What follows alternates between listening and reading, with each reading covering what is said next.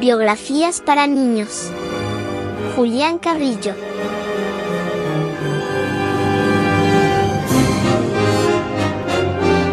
Fue un músico y compositor mexicano, figura imprescindible de la historia de la cultura del siglo XX en México. Nació en el pueblo de Agualulco, municipio de San Luis Potosí, siendo el último de los 19 hijos de Nabor Carrillo y Antonia Trujillo, pareja de ascendencia indígena. Comenzó sus estudios de música en San Luis Potosí con el profesor Flavio F. Carlos y los prosiguió en el Conservatorio Nacional de la Ciudad de México con don Melesio Morales y el violinista Manzano. En 1899, el presidente de la República le concedió, como premio especial, una beca para ir a Europa, lo que le permitió hacer estudios superiores de violín, de composición y de dirección de orquesta en los conservatorios de Leipzig, Alemania, y de Gante, Bélgica.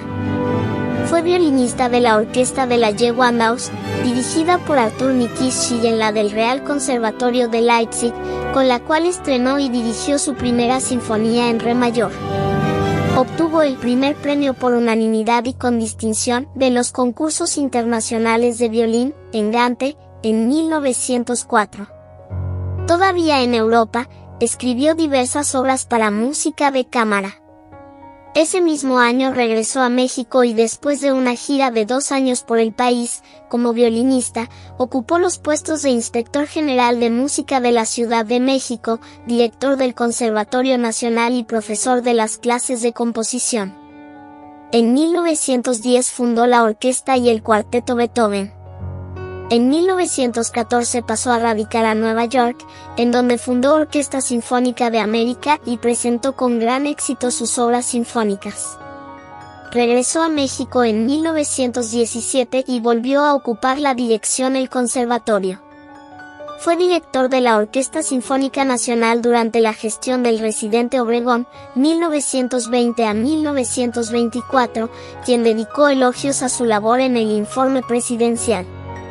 A partir de 1925 se dedicó casi exclusivamente, siguiendo un experimento que llevó a cabo en el año de 1895 en el cual logró los 16 avos de tono, a la creación y promoción de un sistema musical basado en divisiones menores que el semitono y al que llamó simbólicamente sonido 13 tuvo para este objeto que inventar y construir nuevos instrumentos, así como una nueva escritura musical en números, y escribir todos los libros técnicos necesarios para el desarrollo de su obra.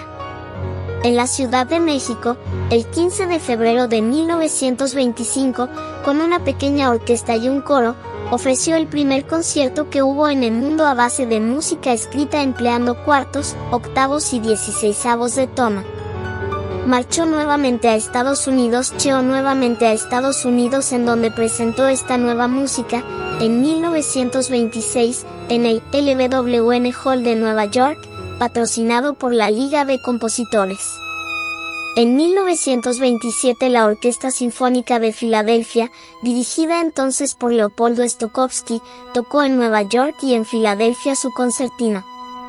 En esa ocasión Lawrence Gilman, crítico de The New York Tribune, escribió, es una nueva concepción de la música, y Olga Samaroff en The New York Evening Post dijo, la sonata casi fantasía de Julián Carrillo marcó una nueva era en la civilización musical de Occidente. En 1930, presentó una orquesta sinfónica, en la que todos los instrumentos quedaron fuera del sistema de los doce sonidos. Un año después dirigieron esa orquesta, en México, Stokowski y el mismo Carrillo. A partir de entonces, sus composiciones, en el nuevo sistema musical, principalmente para orquesta, han sido tocadas en diversas ciudades de Estados Unidos, Nueva York, Filadelfia, Pittsburgh, Washington, Minneapolis, Houston, y en algunas de Europa, particularmente en Roma, París, Bruselas y Luxemburgo. En 1958, mandó construir, según sus patentes, 15 pianos, todos produciendo diversos intervalos, como son tercios, cuartos, quintos, etc., hasta los 16 de tono y que merecieron en la Exposición Universal de Bruselas 1958 Gran Medalla de Oro, por el alto valor cultural que representan para la humanidad. Su canto a la bandera fue declarado oficial en la enseña patria por decreto presidencial del licenciado don Gustavo Díaz Ordaz, y es autor de más de 28 libros sobre técnica musical. En 1975, en ocasión de celebrarse ese año el centenario del nacimiento de Carrillo, el señor presidente de la República Mexicana, por propia iniciativa, decretó que los restos de este músico mexicano fueran llevados a la rotonda de los hombres ilustres en el Panteón Civil, dándose el caso único de que al mismo tiempo se llevaran a la rotonda los de su hijo Nabor. El 9 de septiembre de ese mismo año, en San Ángel, DF, una calle de la Ciudad de México lleva su nombre, lo mismo que en Chihuahua, Tabasco, Durango, Jalapa, Colima y otras más. Una de las poblaciones de Quintana Roo fue bautizada con el nombre del ilustre músico.